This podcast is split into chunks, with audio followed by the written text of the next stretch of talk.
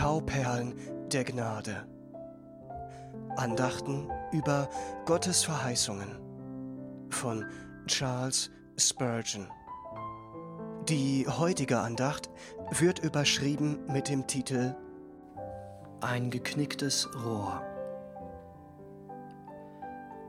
Das geknickte Rohr wird er nicht zerbrechen, und den glimmenden Docht wird er nicht auslöschen. Jesaja 42, Vers 3. Dann kann auch ich auf sanfte Behandlung durch meinen Herrn rechnen. Er wird mich nicht verstoßen, wenn ich auch so schwach, so biegsam, so wertlos bin wie ein Rohr. Jemand hat gesagt, ich gebe kein Binsenrohr um dich. Das war ein unfreundliches Wort, aber es ist wahr. Ich bin ja schlimmer als ein Rohr, das am Fluss wächst. Denn das Rohr kann wenigstens den Kopf aufrecht halten.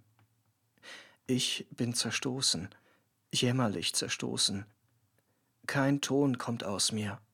Es ist eine Bruchstelle da, durch die alle Luft entweicht. Doch Jesus will mich nicht zerbrechen. Wenn er es nicht will, so kümmert es mich wenig, was andere zu tun versuchen.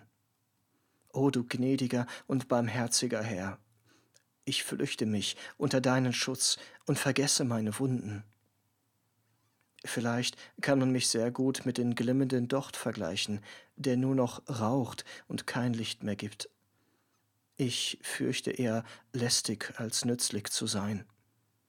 Meine Furcht sagt mir, dass der Teufel mein Licht ausgeblasen und mich als schädlichen Rauch zurückgelassen hat und dass mein Herr bald den letzten glimmenden Rest abschneiden wird.